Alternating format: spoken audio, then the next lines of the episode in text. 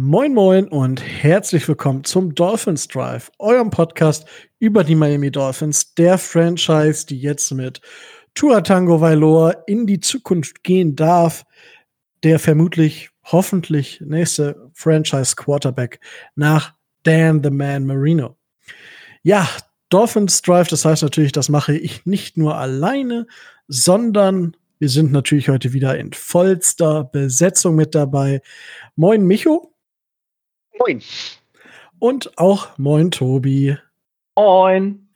So, nach dem Draft ist vor dem Draft, habe ich fast das Gefühl, nein, nach dem Draft ist vor den Draft Grades und huh, wir machen doch heute einen Early Mock Draft, oder? Für ja, ja, ich, ich, hatte, ich hatte mir das schon aufgeschrieben. Ja.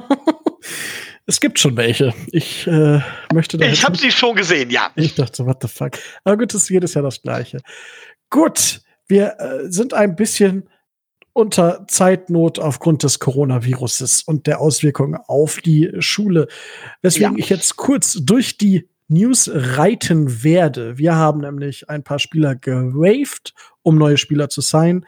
Darunter befindet sich Terrell Hanks, Linebacker, Montreal Hard Age, Safety, Tabor Pepper, Long Snapper und Samaje Perrine, Running Back. Wir haben dafür Kevin Frazier von den Cowboys gesigned, Safety. Und jetzt bitte ich fast um eine Schweigeminute. Wir werden die Fifth-Year-Option von Charles Harris nicht ziehen. So, jetzt können wir die ganzen Waiver mal durchgehen, aber ich glaube, es sind einfach alles Spieler, die keine große Zukunft mehr bei den Dolphins hatten und aufgrund der undrafted Free Agents jetzt einfach Platz machen mussten. Dass wir die Fifth Year Option von Charles Harris nicht gezogen haben, könnte das verkraften, Tobi? Äh, gerade gerade mal eben so. Also es ist fällt mir schwer, aber ähm, schweren Herzens hat er leider nicht das gezeigt, was er hätte zeigen wollen, wollen wie auch immer. Und äh, das Geld, was so eine 50 Option, äh, 50 Option verschlingen würde, wäre halt auch einfach null gerechtfertigt gewesen. Gut, Micho, ich glaube, du findest das auch nicht so schlecht. Ich bin ein großer Charles Harris-Fan. Ähm, ganz ehrlich, ich glaube, dass der in der NFL bleiben wird, einfach weil er, weil einige Teams halt immer noch das Potenzial sehen, haben wir ja auch in einigen Spielern gesehen. Und dass er vielleicht tatsächlich irgendwo bei einem anderen Team eine Chance bekommt und wer weiß, neue Umgebung oder sowas, vielleicht schafft das dann nochmal einen Schritt nach vorne zu machen, aber bei uns wird das nichts mehr. Da gehe ich auch ganz stark von aus. Gut, so, ähm, ich würde sagen, wir gehen dann, nachdem wir jetzt in der Sonderfolge so ein bisschen das Ganze steril bewertet haben, äh, im Vakuum, gehen wir jetzt einfach mal auf die Gesamtdraft-Strategie ein. Und äh, da, ich habe es ja angekündigt, äh, der Micho ein bisschen unter Zeitnot steht, darf der Micho sich auch als erstes äußern, damit wir seine Meinung hier auf jeden Fall vollständig haben. Ja, okay, also viel, viel dazu, was ich zum Beispiel in den einzelnen Runden erwarte und so, habe ich ja schon in den letzten Sondersendungen zum Draft gesagt. Ähm, hier vielleicht noch mal eine generelle Geschichte und die muss ich vorab auch loswerden. Ähm, wenn man so eine Gesamtstrategie bewertet, dann geht, geht man ja immer davon aus, sowohl bei der Spielerbewertung als auch bei der Gesamtstrategie, immer von dem aus, was man selber gemacht hätte, was man, was man, äh, was man möchte. Oder aber, wenn man eine andere Strategie sieht, dann kann man zwar sagen, von wegen, das ist eine andere Strategie, so und so, man kann aber durchaus sagen, ich mag die Strategie oder ich mag sie nicht. So, das ist eine vollkommen wertfreie Bewertung und die ist unabhängig davon, was die Spieler, wie die Spieler sich letztendlich entwickeln. Denn das können wir nicht prognostizieren, das wissen wir tatsächlich nicht wirklich. Wir wissen nicht, welche Spieler tatsächlich den Roster-Cut schaffen werden. Wir wissen nicht, welche Spieler äh, in zwei Jahren als Bust gelten und welche Spieler in drei Jahren potenziell oder quasi an die Hall of Fame klopfen. Das können wir alles noch gar nicht sagen. Das heißt, es geht wirklich darum zu gucken, wie aus unserer persönlichen individuellen Sicht, das ist immer ganz wichtig, wie bewerten wir den Draft jetzt? Das Ganze, die Strategie, das Ganze jetzt. Adrian Franke hat das in, äh, bei Spock sehr schön zusammengefasst. Und in dem Zusammenhang ist mir noch eines wichtig. Und äh, ich höre das immer wieder. Und zwar ist das dieses von wegen, ähm, ja, ich vertraue aber unserem Front Office. Ich weiß, Rico hat da, hat da zum Beispiel was ganz Besonderes zugesagt. Ich mag diesen Spruch nicht. Ich habe mal ketzerischerweise wirklich behauptet, dieses äh, Ich vertraue unserem Front Office hat so etwas wie, wie Gottes Wege sind unergründlich. Das ist so fatalistisch. Das, das Front Office wird das schon irgendwie machen. Ähm, Übersetzt heißt das für mich, im Grunde genommen finde ich das scheiße, was da passiert ist, aber ich halte mich ja für einen Fan und deswegen darf ich nichts Schlechtes sagen und deswegen sage ich, ich vertraue dem Front Office. Es geht gar nicht darum, dem Front Office vertraut. Es geht ja auch nicht zu prognostizieren, was irgendwann mal passiert, sondern es geht darum, jetzt, hier, im Hier und Jetzt das Ganze zu bewerten. So. Und dass, das, dass man dabei gerade so kurz nach dem Draft natürlich vollkommen daneben liegen kann, ist auch richtig. Und es gibt ja auch Teams, die bei dem Draft immer vollkommen daneben liegen. Ich meine, da sind wir Miami Dolphins auch äh, äh, ordentlich gebeutelt. Ja, wir haben schon so einige Drafts in den Sand gesetzt. Ähm, bevor ich da jetzt weitergehe, möchte ich euch aber da doch die Gelegenheit geben, darauf zu antworten, denn das sind so ein paar Grundsatzdinge, die ich euch jetzt einfach vor den Latz geknallt habe. Das war nicht abgesprochen, äh, wo ihr vielleicht Stellung beziehen wollt. Ja, also grundsätzlich hast du recht. Ähm, für mich ist dieses Ich vertraue dem Trainer oder ich vertraue dem Front Office, für mich persönlich jetzt. Ja, das ist ja alles sehr persönlich.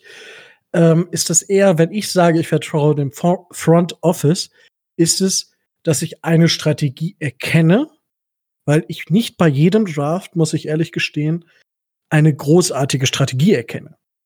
So, und wenn ich keine großartige Strategie erkenne, kann ich auch keinem vertrauen wenn ich jetzt sage, wie bei uns, um das jetzt kurz vorwegzunehmen, ähm, dass ich da erkenne, was, was die Picks darstellen sollen, beziehungsweise was dahinter steckt, dann kann ich schon sagen, ich bin vielleicht nicht damit zufrieden, aber ich kann soweit Vertrauen aufbauen, dass das nicht in die Hose geht, beziehungsweise dass unser Coach, was ich ja auch schon gesagt habe, die Wette auf sich selber hoffentlich gewinnt und wenn nicht, dann ist er sowieso weg.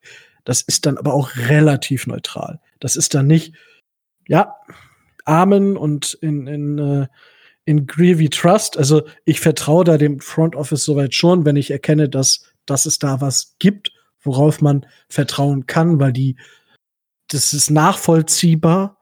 Wenn es das nicht ist, dann wäre es für mich verdammt schwer.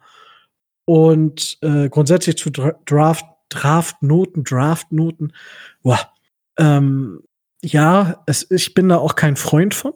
Ich meine, das hat man auf Twitter heute öfter gesehen, auch gestern schon. Ich finde es wichtig und richtig, dass man vorher erklärt, auf welcher Basis man Noten oder Bewertungen abgibt. Ich meine, das hat Micho jetzt gemacht, das habe ich jetzt gemacht, das wird Tobi jetzt gleich noch machen. Und das hat Adrian auch sehr, sehr gut, also viel besser kannst du es nicht vorher machen. Und wenn das nicht gegeben ist, dann wirkt es einfach verdammt absolut und Draftnoten sind nur absolut, wenn du dir nach vier Jahren den Draft anguckst und sagst, so sieht's aus. Du müsstest, du musst eigentlich jedes Jahr die Draftklasse vom Neuen evaluieren, der letzten vier Jahre, um eine stetige Bewertung zu haben. Ja, gut, das war just my two cents. Tobi, du darfst natürlich auch noch deinen Senf dazugeben. Ganz kurz zur Bewertung äh, der Draft-Strategie. Ich gucke mir an, ähm, wo sind die Needs? Wie werden die Needs äh, bedeckt? In welcher Runde wird welcher, wird welcher welche Position angegangen? Ähm, und wie ist da das Vorgehen? Weil auf die einzelnen Spieler ähm, kann man in dem Sinne nicht großartig eingehen. Äh, um da mal das vielleicht mal kurz durch ein Beispiel zu belegen. Ähm, wen hätten wir an was hätten wir für eine Strategie gefahren, wenn wir an 30 jetzt ähm, einen anderen Spieler gedraftet hätten und keinen Quarterback genommen hätten? Zum Beispiel.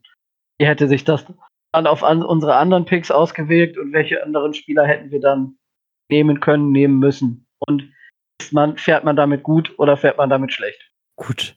So, und was man natürlich auch, man sagt natürlich immer, ja, die hätten da runter traden müssen, ja, aber wenn es keinen Partner gibt, der runter oder hoch traden möchte, dann hast du nun mal Pech gehabt. Dann kannst du da einfach, dann kannst du dich auf den Kopf stellen und mit dem Poppes Fliegen fangen. Entweder verkaufst du dich dann oder du lässt es einfach sein und pickst an der Stelle. Aber mhm. das hatten wir auch schon in der Sonderfolge. Ähm, für diejenigen, die es interessiert, ich meine, der GM von Tampa Bay hat, äh, das kann man im Internet aus, äh, rausfinden, das kann man sich raussuchen, hat in einem Interview ähm, nach dem Draft eine Kommunikationswege durch die verschiedenen Picks von, ich glaube, sieben bis letztendlich 13, als Tampa Bay zum ersten Mal gepickt hat, äh, nachverfolgen können. Er hat da einen äh, Journalisten mithören lassen. Das ist sehr interessant und zeigt im Grunde genommen auch äh, nochmal deutlich, unter welchem Stress die Leute da stehen und wie viele Anrufe die da zwischenzeitlich äh, führen, ist dann so ein Uptrade oder Downtrade. In dem Falle war es nur eine, war es nur ein Spot, dann letztendlich steht. Ganz interessant. Okay, ja. Werde ich, werde ich definitiv mal reinschauen, wusste ich gar nicht.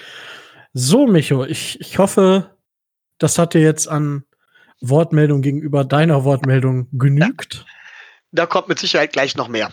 Ja. Gut, ähm, ja, zur Strafstrategie. Ähm, ich finde, und das ist erstmal das ganz, ganz Positive, man kann eine Strategie erkennen.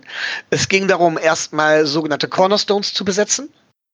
Ähm, und dann im Prinzip das, was ich immer fordere, von den Lines, und zwar von innen nach außen gehend, im Prinzip äh, ähm, das Ganze aufzubauen. Dabei wurde, und da fängt jetzt schon das erste so ein bisschen kritisch an, dabei wurde äh, vermehrt darauf geachtet, dass, dass die Spieler Upside haben. Das heißt, es wurde nicht auf die wirkliche Baseline geachtet, auch vielleicht vor dem Hintergrund, dass man nächstes Jahr definitiv noch kein Contender ist, sondern sagt, die Spieler haben zwei bis drei Jahre Zeit warum, da bin ich halt nicht so, also das war die Grundstrategie, so habe ich sie zumindest gesehen und so würde ich sie interpretieren. Ähm, warum ich grundsätzlich von dieser Upside-Geschichte nicht so begeistert bin, natürlich ist Upside wichtig, natürlich sollen die Spieler sich entwickeln, das ist gar keine Frage. Ähm, aber wenn man davon ausgeht, dass Spieler zwei bis drei Jahre brauchen, das macht man bei einzelnen Spielern. Wenn man davon generell ausgeht, dass Spieler zwei mindestens zwei oder drei Jahre brauchen, dann steht man vor dem nächsten Draft immer noch da und weiß ja gar nicht, was wirklich ist. Man hat gar keine wirkliche Beurteilung im Prinzip.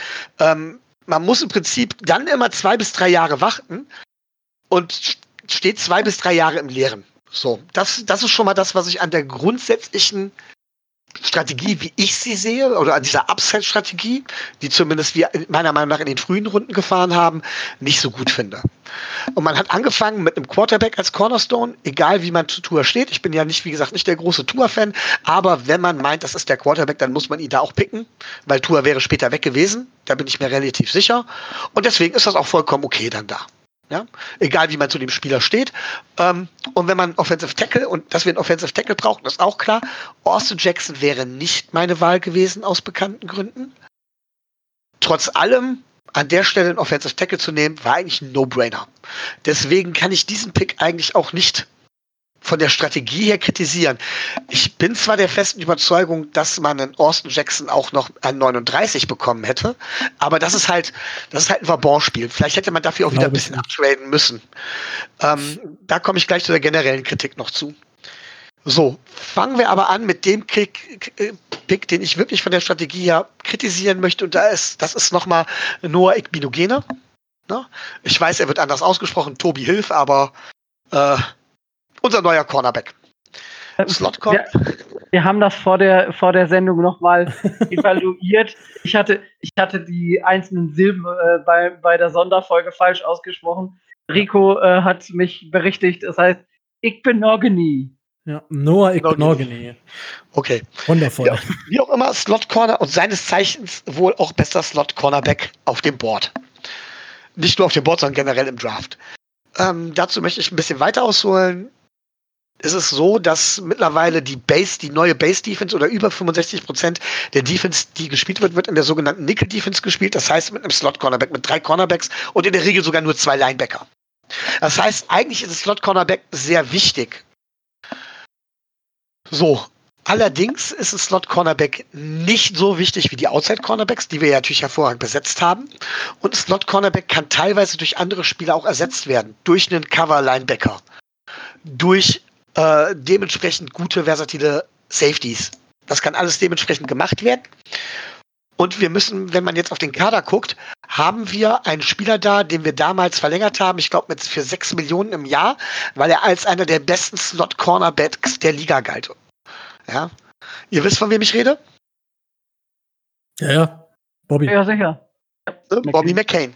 Bobby McCain wurde umgeschult auf Safety. Und wenn ich mir jetzt seine Leistung auf Safety angucke und seine Leistungen vor der Verlängerung angucke auf Slot Cornerback, danach war er dann verletzt und dann wurde er auf Safety umgeschult, ist er auf Slot Cornerback in meinen Augen mehr als eine Klasse besser als auf Safety.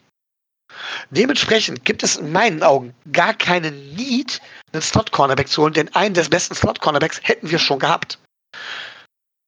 Und dem und nur ich, ich unser neuer Cornerback stellt keine Verbesserung im Slot gegenüber Bobby McCain dar. So. Das ist schon mal Punkt 1. Dementsprechend sehe ich da keinen Need. Wenn ich jetzt überlege, dass man zum Beispiel einen Grant Delpit, den ich an der Stelle jetzt bevorzugt hätte, dort gezogen hätte, auch wenn der erst später gegangen ist, das wäre anscheinend an der Stelle auch ein ziemlicher Reach gewesen, aber wenn er an der Stelle gegangen wäre, der hätte durchaus auch im Slot spielen können. Er hätte Safety spielen können und man hätte, man wäre viel flexibler gewesen, äh, wenn die auf dem Platz gewesen wäre und wäre mein, meines, meiner Meinung nach dementsprechend größerer Value gewesen. Das ist der Grund, warum ich nicht den Spieler kritisiere, aber die Position an der Stelle. Ich sag einfach, Slot Cornerback wäre überhaupt kein Need gewesen und wir haben unseren größeren Need nicht bedient, obwohl das möglich gewesen wäre. So, ähm, Robert Hunt, ich werde von der Strategie her weiterhin die Line zu stärken. Mit Robert Hunt, Raquin Davis finde ich vernünftig.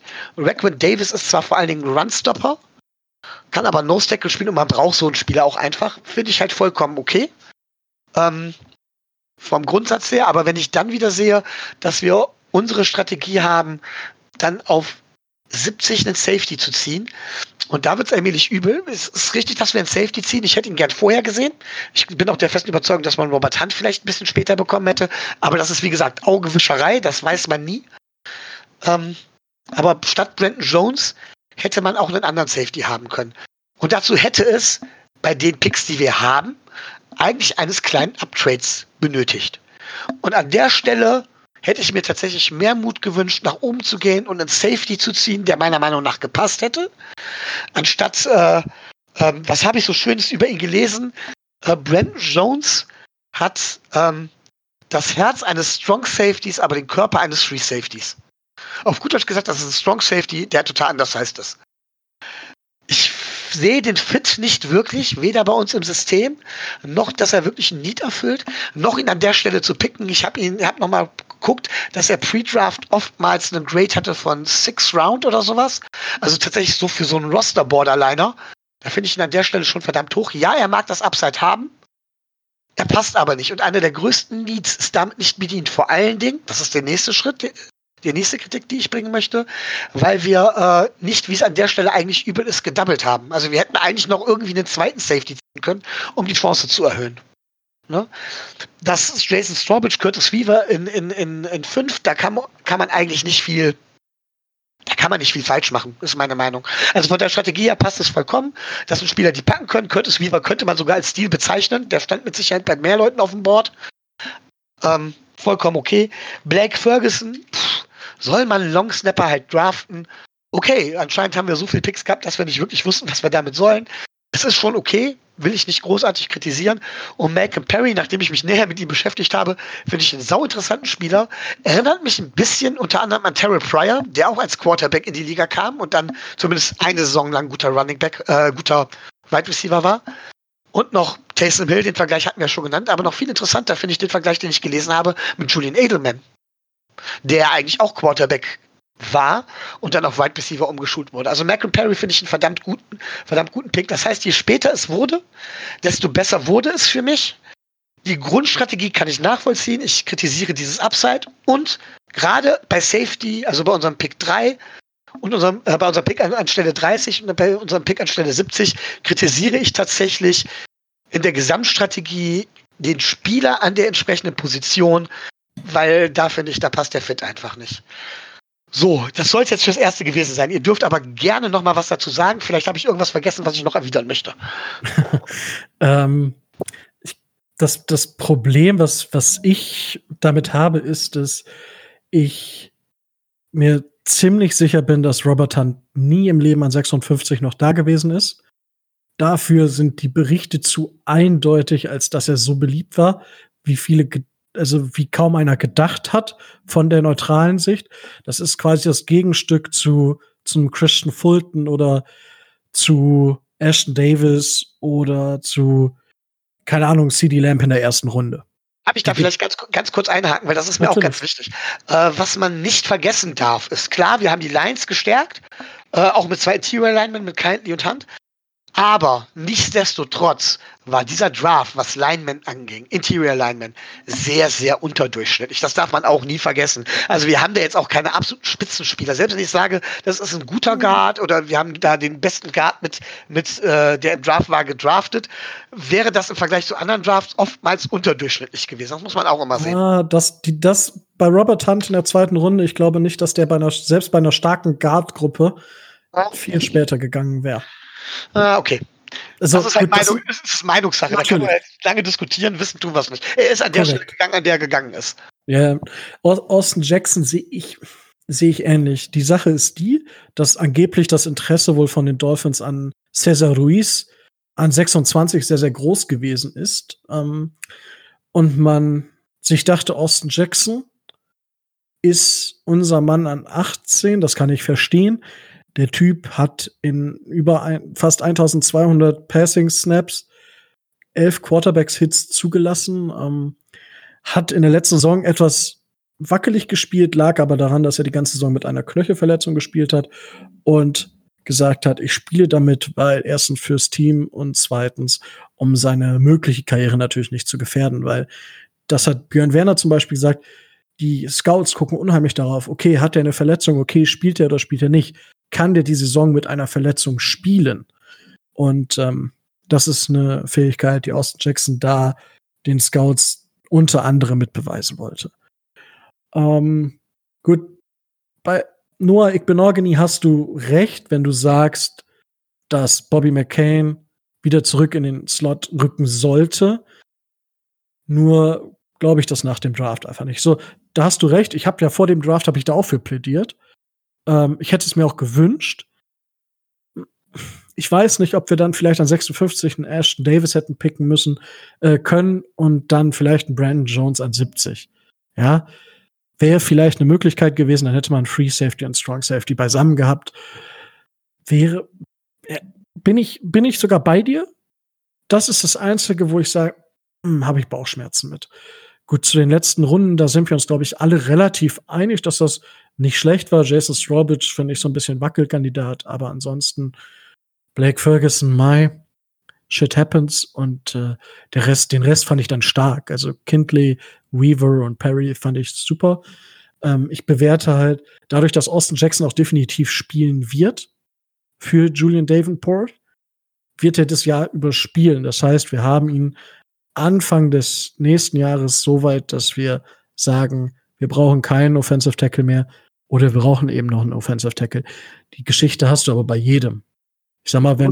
Ich werde jetzt aber ganz kurz einhaken, weil mir wäre, weil tatsächlich Corona das Grüßen die Zeit unter den Nägeln brennt, äh, wäre die Frage, gibt es irgendwas, wo ich komplett noch eurer Meinung nach, habt ihr Fragen an mich, wo ich Stellung zu nehmen soll?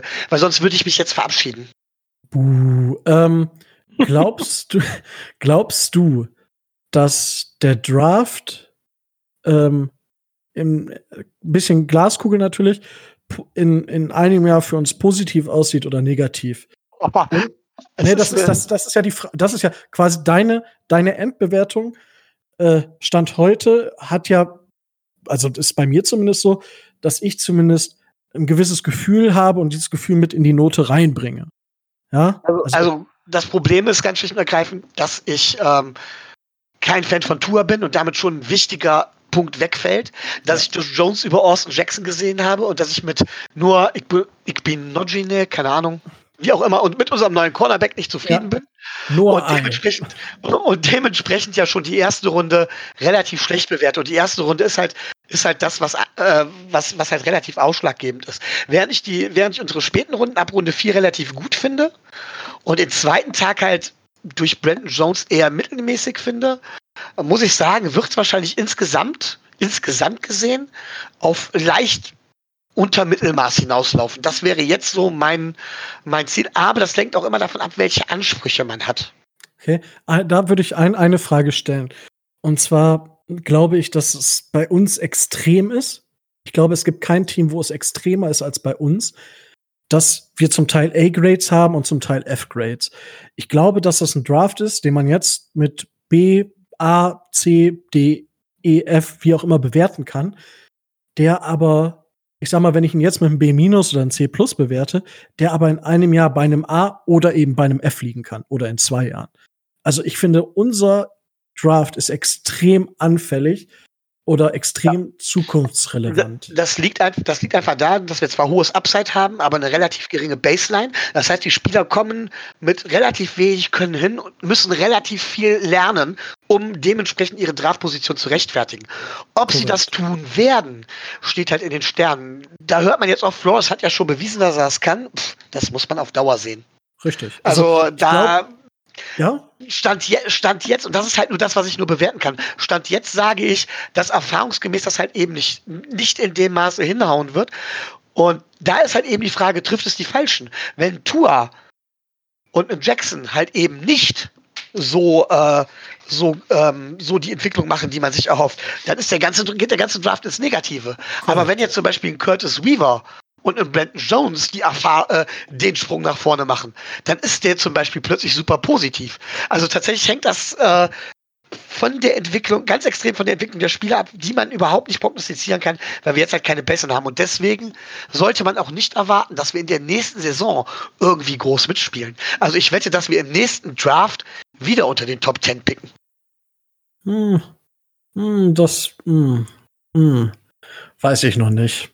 Weil, also das, was ich glaube, um, um das, wenn du zwei Minuten noch, ähm, was ich glaube, ist, dass wir mit diesem Draft die O-Line, das ist ein O-Line-Draft wie damals die Steelers eigentlich, die auch hoch immer ihre O-Liner gedraftet haben und damit jahrelang mega stark waren.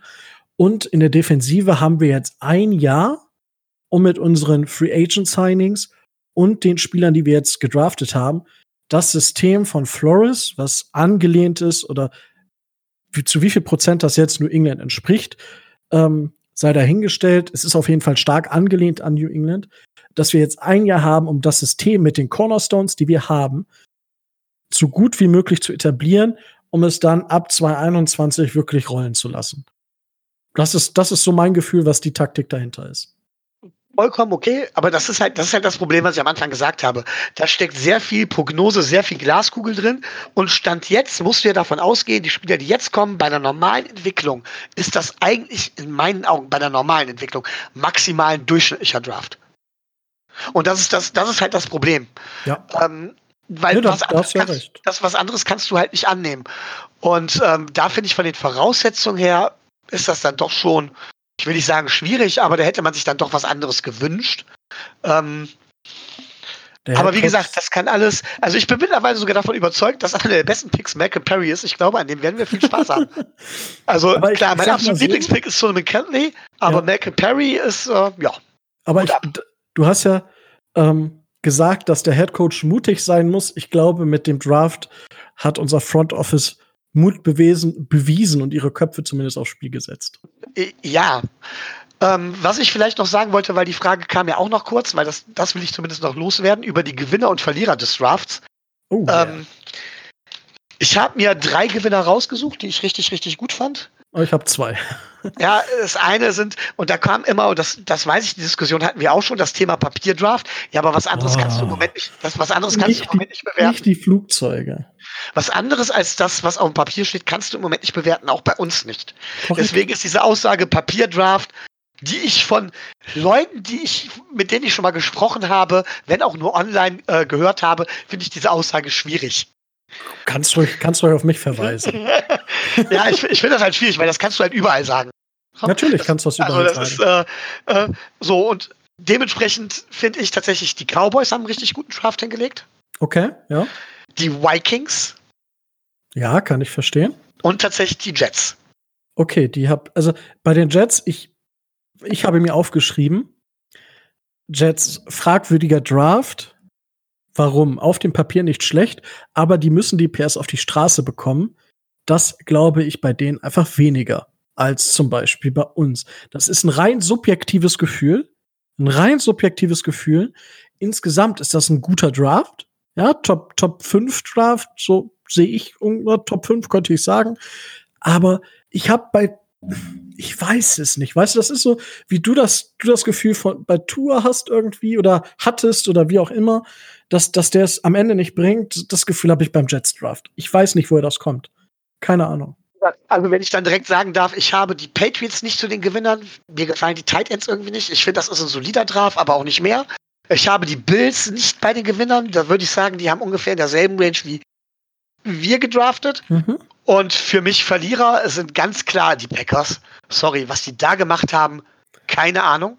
Die Packers habe ich, bei, die Packers ich bei interessanter Draft, weil, ja, weil für mich, also warum ich ihn nicht abschließend als schlecht bewertet habe, obwohl man es eigentlich müsste, ist einfach diese Parallele zu Rogers und äh, zu Brad Favre damals. Ja, also das ist alleine, warum ich sage, es ist ein interessanter und kein schlechter. Dann die Seahawks, die immer irgendwie Seahawks-mäßig draften. Das ist, das ist ein Fra das ist witzig. Ich habe Seahawks bei, bei fragwürdig und nicht bei schlecht, weil es ist ein typischer, es ist ein typischer Seahawks-Draft. Du denkst, die haben auf jeder Position gereached und am Ende wird alles gut. Das ist, wo du denkst, wie schaffen die das Jahr für Jahr? So verrückt einfach. Aber ja, du hast recht. Und dann habe ich noch geguckt, wer hat wirklich unter seinen Möglichkeiten gedraftet, wer hat Schwierigkeiten gehabt und das oder hat nicht gut gedraftet. Das waren meiner Meinung nach noch die Rams. Die mhm. Rams, Cam Akers in der zweiten Runde, Van Jefferson war okay in der zweiten Runde, aber auch wenn ich mir die anderen Sachen angucke, pff, ja, das wären so meine drei Verlierer gewesen. Ich habe ähm, tatsächlich. Aber warte noch vielleicht noch ganz grundsätzlich. Ich ja. fand grundsätzlich, dass der Draft relativ und das rückt unseren Draft wieder in eine andere Richtung. Ich fand, dass dieser Draft relativ hochwertig war in vielen, vielen Positionsgruppen, ähm, dass es dementsprechend relativ viele Gewinner gab. Also relativ viele Leute, die gut gedraftet haben. Die Jaguars haben noch gut gedraftet. Die äh, Browns haben gut gedraftet. Die Buccaneers haben gut gedraftet. Also gab es viele, die gut gedraftet Witzig. haben aber fand ich jetzt zumindest. Ja, und dementsprechend bei den Möglichkeiten, die wir hatten, sehe ich unseren Draft halt unterdurchschnittlich, wenn ich das dann auch in das Vergleich setze. Wa wa warum ich witzig sage, ist genau das gleiche habe ich Tobi vor der Sendung gesagt.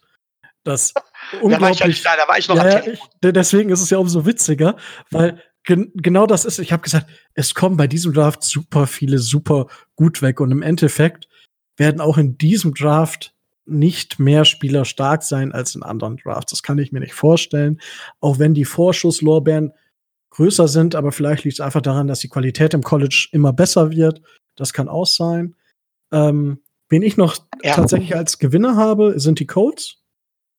Ähm, haben mhm. starke Waffen für Rivers, haben äh, Jonathan Taylor gedraftet und mit der O-Line ist Jonathan Taylor, glaube ich, eine richtige Waffe, weil die O-Line Bombe ist und Jonathan Taylor braucht eine starke O-Line und wenn er auf dem zweiten Level ist und tschüss. Also deswegen ähm, und Jacob Eason als Quarterback in Runde 4. Als Verlierer habe ich tatsächlich die Bears noch. Ja, die waren auch nicht gut. Das war uff. und tatsächlich die Chargers. Also man kann zu Justin Herbert stehen, wie man will.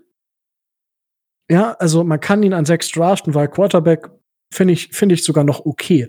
Aber dann für Kenneth Murray so hoch zu gehen und damit so viel abzugeben, also da die hätten so viel aus dem Draft machen können, aber ja. die sind für mich tatsächlich auch eine der Verlierer. Es gibt zum Beispiel noch einen, ein Team, das auch mit zu den Gewinnern zählt, komischerweise, wo ich aber sage, die, die Strategie, die gefahren sind, finde ich verdammt gut, wenn man sich das anguckt, weil die sind, denen sind im Prinzip Spieler in den Schoß gefallen, die Needs bedienen, die richtig gut sind, wo man zum Teil nicht weiß, warum sie so tief gefallen sind, ähm, ohne wirklich Draftkapital abgeben zu müssen, ohne groß irgendwas tun zu müssen. Ähm, das finde ich eine, dass das so ausgegangen ist, und zwar sind das die Arizona Cardinals. Mit Simmons und dann Josh Jones in der dritten Runde, ähm, ich finde auch Futu nicht so verkehrt und Inu Benjamin ja. in der siebten Runde und die haben nichts gemacht. Die haben, ja, die haben nichts gemacht. Das ist denen tatsächlich in den Schoß gefallen. Ja. ja. Bei, Josh, bei Josh Jones bin ich immer noch irgendwie, da frage ich mich, wieso. Das fragt sich aber jeder und mittlerweile heißt es wohl, der ist tatsächlich, nachdem er in der ersten Runde nicht weggegangen ist, einfach übersehen worden. Hm. Interessant. Der ist schlicht und ergreifend. Das sagen mittlerweile immer mehr. Ne, es gab ja die tollsten Gerüchte, er hätte Injury-Issues oder äh, oder ähm, er hätte nicht genug Upside oder sowas, das stimmt ja. alles nicht. Ähm, aber es ist halt so, der, so ein Draft, ich meine, ich habe es ja damals als Commissioner mitbekommen. Ja, so ein Draft ist relativ hektisch. Und normalerweise bist du im Warroom, wo zig Leute alle möglichen Sachen überprüfen. Jetzt waren sie alleine. Richtig. Ja? Und das ist wirklich hektisch, irgendwie alle Bälle auf einmal im, im, im, äh, da zu behalten und alles auf einmal zu sehen. Und wenn du zum Beispiel, du hast, sagst zum Beispiel an Josh Jones, komme ich niemals ran. Und ich will auch nicht uptraden und so weiter. Also wer ist meine Nummer zwei auf dem Board? Wer ist meine Nummer drei auf dem Board? Und du rechnest ja damit, dass er gar nicht mehr da ist. Und dann hast du ihn auch nicht mehr im Blick, weil du guckst ja ständig, welche Spieler von denen, die ich auf meinem Board jetzt habe, will ich als nächstes irgendwie haben, weil das fällt irgendwie ich gehe davon aus, dass der den wirklich aus den Augen gefallen ist, oder aus den Augen gegangen ist, und dass dann halt eben Josh Jones äh, so dadurch so ja, tief gefallen ist. Bei wie, aber bei wie vielen Teams das, oder bei einigen Teams muss das ja gewesen sein. Aber zum Beispiel Isaiah Wilson, also Austin Jackson und Josh, ich hatte Austin Jackson in der ersten Runde, genauso wie ich Nor Igbenogany in der ersten Runde hatte. Ich war, ich war heilfroh, als wir die genommen haben, und ich wusste, okay, ich habe sie in meinen Mock-Drafts, zwar nicht zu uns, aber in der ersten Runde. Ähm, da ist man manchmal einfach mal froh, dass man sich Spieler schon mal in der ersten Runde genannt hat. Ähm, aber zum Beispiel Isaiah Wilson, da fand ich echt, hätte ich gedacht, okay, Josh ja, Jones. Wir zum Teil in der dritten oder vierten Runde, ne? total komisch. Und das sind ja die, die Sachen, man, bei einem Reach, ein Reach wird eher erkannt als, als einen Stil, weil eben wie ich schon gesagt habe, wenn ein Team auf den zugreift, obwohl drei Interesse haben, von den anderen zwei hört man nichts. Ist einfach so. Nee, oh. das, aber ich glaube, da haben wir es, die Undrafted Free Agent gehen wir dann, gehe ich mit Tobi dann durch, damit du. Genau. Ich verabschiede mich jetzt. Ich wünsche euch noch viel Spaß. Danke, äh, dass du trotzdem Zeit gefunden hast, Micho. Jo, alles klar. Ich nicht zu danken. Ich war gern, ich wäre gern länger dabei gewesen. Also. Alles klar. Bis dann. Bis dann. Ciao. Tschüss. Ciao. Und jetzt äh, können wir richtig ablästern. Nein, das nicht, aber. Nicht? So, jetzt haben, jetzt haben aber, ich glaube, mich und ich verdammt viel geredet, Tobi. Und du hast, du, das war für dich gerade so ein bisschen Live-Podcast, oder? Ja, ich habe äh, mir das alles äh, mit äh, Interesse angehört. So, jetzt ähm. habe ich ja schon, ähm, also gut, Micho hat es ja schon gesagt, für ihn ist Tour nicht so der Anchor Stone. Für mich ist es und für viele ist er das. Ich meine, das merken wir ja selber in der Gruppe, wie die Euphorie groß wird, bei manchen, nicht bei allen. Ich verstehe das auch, dass man Concerns hat, die hat man auch zu Recht. Weil im Grunde, was haben wir? Wir haben, unser Team ist jetzt noch nicht besser geworden. Auf dem Papier. Ja, aber auf dem Feld ist immer noch das alte Team gewesen.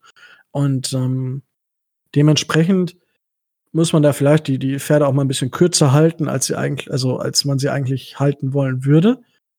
Aber jetzt darfst du gerne deinen Senf zu unserem Draft und der Draft-Strategie, wie du sie meinst, ähm, nochmal zum Besten geben. Man, das Gute, da, das Gute an der Sache ist erstmal, man kann, äh, man kann eine Draft-Strategie erkennen. Es ist eine da und äh, man hat die meisten, äh, die meisten Needs bedient. Welches äh, kleinere Need man jetzt nicht bedient hat, äh, war Wide Receiver im mittleren Bereich. Ich hätte gedacht, äh, Mid-Round äh, bedienen wir uns noch äh, an einem Wide Receiver, so an 150. also an 153 oder 154. Hätte ich jetzt gedacht, ist nicht passiert. Ja, ich ähm, weiß, also da fand ich zum Beispiel, Entschuldigung, wenn ich da kurz reinspringe, ja, dass, dass die Jets, also das, das finde ich ja das Witzige. Die, ich hätte damit gerechnet, oder wenn dass wir eventuell Denzel Mims draften, den die Jets gedraftet haben, und auch Ashton Davis. Da waren beides Prospects, wo ich gesagt habe, könnten bei uns passen, ähm, die jetzt bei den Jets sind, ähm, was meine subjektive Meinung eigentlich ad absurdum führt, aber ich kann mir da nicht helfen. Aber ich, ich hätte auch, ich hätte mir vorstellen können, dass wir zum Beispiel Denzel Mims draften. Ich meine, von CD Lamb müssen wir nicht reden. Ich glaube, den hätten wir über Austin Jackson genommen, wenn die Cowboys nicht einen Tick vorher dran gewesen wären. Mm, weiß ich nicht. Muss ich dir ganz ehrlich sagen, weiß ich nicht, ob wir, ob wir äh, für gewisse Spieler in der zweiten Runde oder von der Strategie abge abgewichen wären. Und bei, äh, bei Ashton Davis, ähm, bin ich davon fest überzeugt, dass wenn wir den hätten draften wollen, wir den auch bekommen hätten. Denn du musstest, du musstest ja mal so sehen, wir hatten, ähm, wir hatten eine gewisse Auswahl an Safeties, die wir uns vorher im Mock Draft überlegt hatten, wer da so in diese Range fällt. Das waren ähm, Alpit, ähm, äh, Davis, äh, Winfield Jr., McKinney. Ähm, Mac, ja, ja, klar, McKinney und dann in, in An- und Abführung vielleicht noch Kyle Duggar, aber der von Lenoir Ryan halt von, von einem kleineren College kommt. Aber ähm, Winfield ist gegangen, ich glaube, an 45. Ähm, wenn wir hätten Ashton Davis als Safety verpflichten wollen, hätten wir, hätten, hätten wir ihn auf jeden Fall ähm, eher genommen. Also ich denke schon, dass das eine bewusste Entscheidung war, ihn nicht an 56 zu nehmen, ähm, weil wir ihn nicht für unser System gebrauchen könnten. Ich meine, wir haben seinen alten Coach, der, jede, der jeden Snap von ihm gesehen hat. Es gibt keinen, der ihn besser gescoutet hat. Und es gibt keinen, der besser über seinen Leistungsstand im Bilde war als unser aktueller DB-Coach. Vielleicht ist das ja auch gerade gut, dass er dann zu den Jets gegangen ist. Ja, wenn wir ihn hätten haben wollen, bin ich fest davon überzeugt, dann hätten wir, hätten wir ihn bekommen. Punkt. Vor allem, wenn man, wenn man die Reaktion von, ähm, von äh, Flores gesehen hat, als wir Raquan Davis gedraftet haben. Ja, genau. Er hat sich ja gefreut wie so ein kleiner Schneekönig. Ja, und äh, was, was ich nachvollziehen kann, ist, ähm, ist Michos Kritik an, äh, an Igbenogany Pick äh, im Vergleich zum Safety Pick. Ja, hätte man machen können. Aber ähm, zum Beispiel ähm, sowohl McKinney als auch Delpit als auch Winfield Jr. waren ja an 30 noch da. Also das heißt, auch da war es eine bewusste Entscheidung, ähm, nicht auf Safety zu gehen, sondern, ähm, sondern den Nickel Corner zu nehmen mit Igbenogany und da ihm zu vertrauen. Weil das war eine bewusste Entscheidung und das ist Strategie. Weil das ist ja nicht so gekommen, dass man auf irgendwas hätte reagieren müssen. Weil es waren ja alle Safeties an 30 noch da. Das heißt, man hat sich hier bewusst als Teil der Strategie dazu entschieden, den Safety Need später zu adressieren. Gut, ähm, ja, verstehe ich. Aber für, haben, haben wir uns vielleicht verzockt? Haben wir vielleicht gedacht, dass McKinney vielleicht sogar noch weiter fällt oder halt, ich weiß nicht, ob noch wer anderes vor 39 weg war? Hm. Um. Da greift dann wieder dein Teil der Strategie, was du eben erwähnt hast, dass an 39 Robert Hunt genommen haben. Ja, ich, ich, du, ich, ich weiß das. Ich, ich will nur, ich, ich will einfach nur ein paar Fragen stellen, ja. um unseren Zuhörern einfach nochmal so, was wäre gewesen, wenn? Und das hatte ich, ich hatte das Gefühl, auch bei Raquan Davis, egal wie sich Flores gefreut hat, J.K. Dobbins ging an 55 zu den Ravens.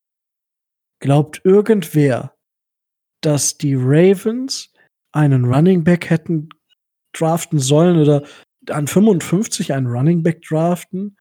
Das ist, das ist tatsächlich bei, bei Dobbins zum Beispiel die Frage, die ich mir stelle. Und eventuell auch bei Ashton Davis.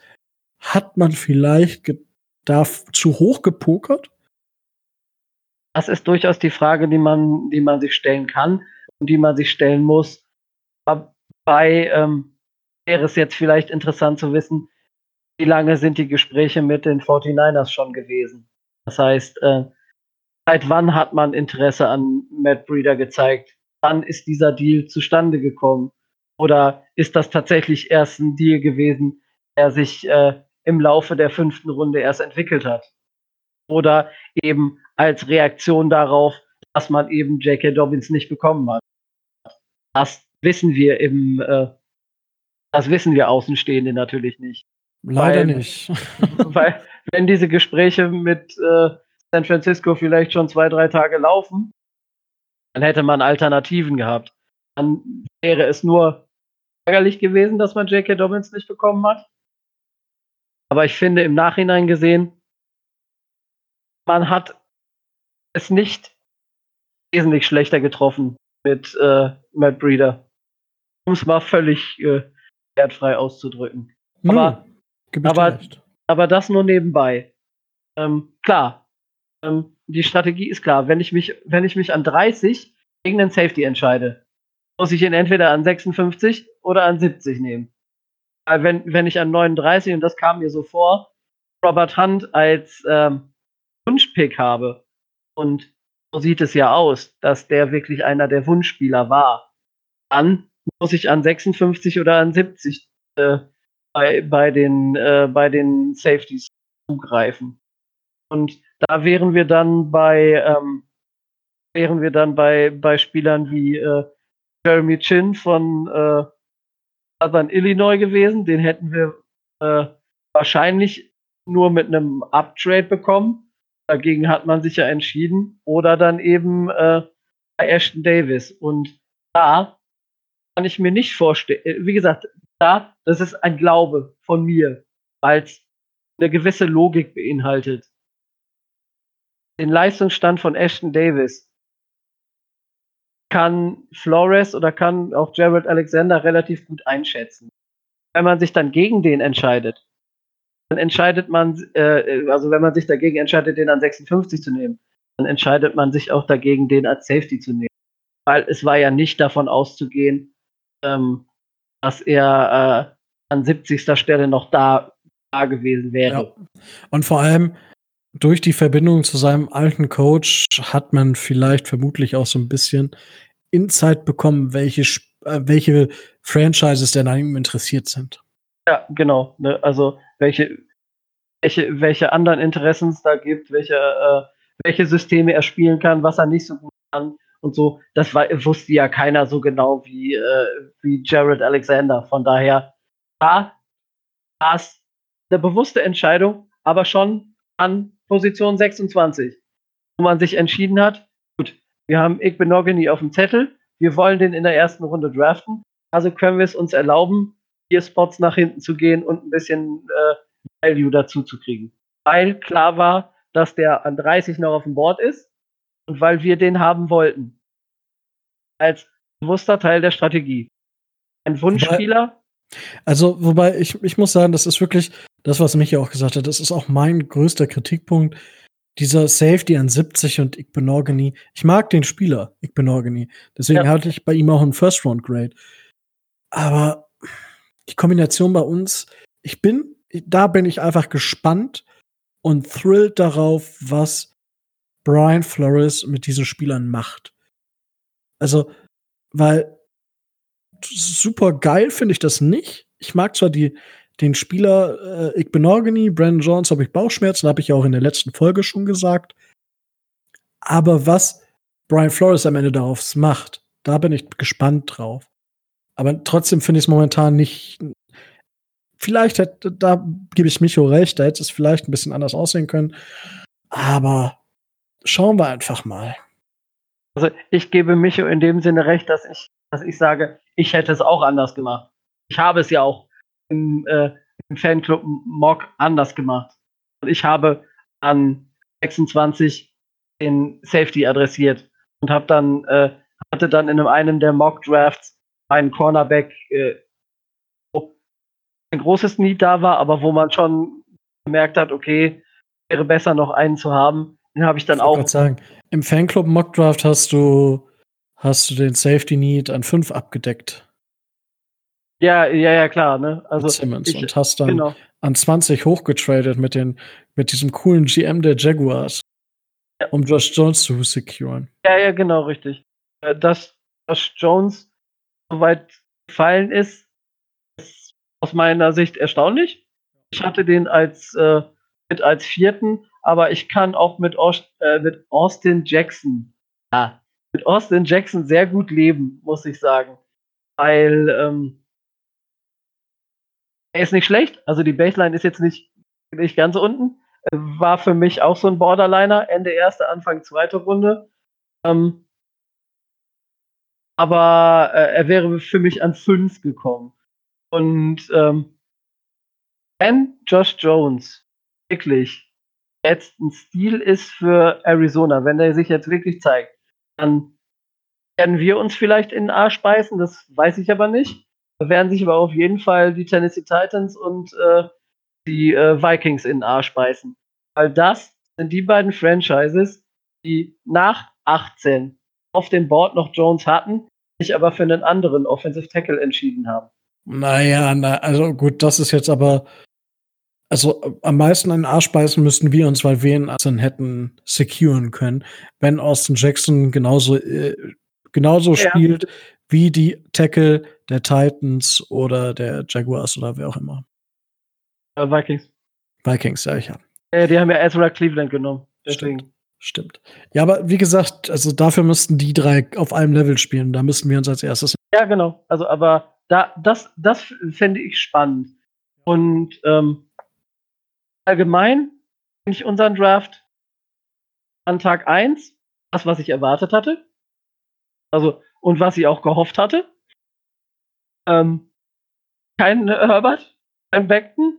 ähm, ich, ich sag's jetzt mal so ganz ehrlich, wie es ist ich kann damit leben mit äh, Jackson Igbenogany und mit, mit Tua. Ich kann verstehen, was die Coaches sehen und ich kann verstehen, was der Plan dahinter ist. Das kann ich alles wunderbar nachvollziehen. Ich kann die Strategie wunderbar erkennen. Ich gehe die Strategie wunderbar mit von uns. Und äh, ich finde es äh, richtig, richtig gut. Ähm, was ich in der Sonderfolge schon gesagt habe, welcher Pick bei mir ein bisschen untergeht und wenn ich noch wirklich noch nicht einordnen kann, ist einzig Jason Strawbridge. Weil der direkt nach dem, äh, nach dem Trade äh, mit den 49ers kam. Das habe ich äh, immer noch nicht so ganz äh, raus. Wahrscheinlich ist das der einzige aus dem Draft, der jetzt voll durch die Decke geht, aber naja, das, das ist dann halt so. Über Vor- und Nachteile von Malcolm Perry haben wir geredet. Ähm, dass äh, Mike Ferguson ähm, als Long Snapper einen What the fuck-Effekt bei mir hatte. Äh, hat man gar nicht gemerkt, hat man gar nicht gemerkt. Ich musste mich erst, musste mich erst versichern, dass das tatsächlich ein Long Snapper ist. Weil, äh, naja, das hatte ich, das hatte ich nicht erwartet, sagen wir es mal so. Aber, Zu Recht. Naja, gut. Ne? Ähm, wir haben noch äh, einen Sechstrunder für nächstes Jahr mit rausgeholt. Das heißt, äh, noch ein Pick mehr für, für nächstes Jahr, wo wir einen neuen Long Snapper äh, picken bestimmt, können. Bestimmt, bestimmt. Ja. Ähm, und ansonsten, wir haben mit einem Fünftrunden-Pick einen Running Back ähm, geholt, der das Potenzial hat, unser Starter zu sein und der das Potenzial hat, äh, 1000 Scrimmage Yards in dem Jahr locker aufzulegen, wenn er denn fit bleibt. Das ist das einzige Problem. Ja, gut, ich glaube, bei uns wird er nicht so viel Workload kriegen, wie er bei, die, mhm, genau. bei den 49ers gekriegt hat. Ja. Und dadurch wird er vielleicht insgesamt fitter sein. Ja, aber die Verbindung mit Jordan Howard passt, passt auch ziemlich gut. Also da hat, äh, hat Franchise und hat das Front Office wirklich auch mal ähm, Augenmaß bewiesen und hat gezeigt, dass ein Plan auch weit, weitergehend dahinter steckt. Dass es nicht nur auf den Draft ausgerichtet war, sondern dass man auch offen war, das Team und das Spielsystem, was man da implementieren will, auch auf einer anderen Ebene so zu verstärken, weil ich meine, wir haben jetzt mit Matt Breeder und ähm, äh, Meister Howard bei Running Backs, die können sich wirklich sehen lassen. Ne? Und ähm, das war schon eine ganz, ganz, ganz starke Leistung, was da geht. Wir haben die Lines verstärkt und im nächsten Jahr in der O-Line da stehen, in der No-Line, so wie wir das im letzten Jahr hatten. Und was noch viel wichtiger ist, wir haben verdammt nochmal Tiefe da drin. Ne? Wir haben ähm, Hand als Guard, Kindly, äh, Kindly oder Kindly als Guard. Wir haben Eric Flowers als Guard. Wir haben Dieter als Guard. Wir haben undrafted ähm, noch, ähm, kleinen Moment. Ähm, ja, ja, da kommen wir gleich zu. Ne, ein, ein Guard geholt und äh, wir haben auch ähm, Edger geholt, die, die hinter unseren äh, Free Agent Signings äh, sich weiterentwickeln können. Wir haben mit Raquan Davis einen Defensive Tackle geholt. Strawbridge kann End und Tackle spielen und so weiter und so weiter. Strawbridge willst du aber nicht auf End stellen. Das willst du nicht. Nein, aber. Das ist eine Wurst. Da kannst du mich auch dahin stellen. Ja, aber theoretisch könnte er das. Sagen wir es mal so. Ja, aber das ist nicht NFL-würdig. Also, das meine ich jetzt. Ja. Deswegen, ich, das ist ein Pick, da habe ich ein Fragezeichen hinter, aber es ist 154. Kann man sowas mal machen, aber trotzdem. Naja, klar, sicher. Aber man sieht, dass äh, die Idee, die dahinter steckt. Und okay. äh, das kann man durchaus, durchaus erkennen und das muss man auch positiv sehen.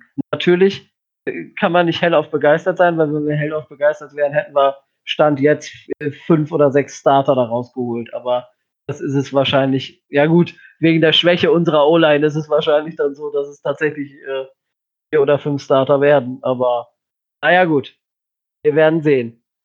Okay. Äh, Micho hat ja gesagt, er hat im Vergleich zum Rest der NFL unseren Draft als etwas unterdurchschnittlich bewertet.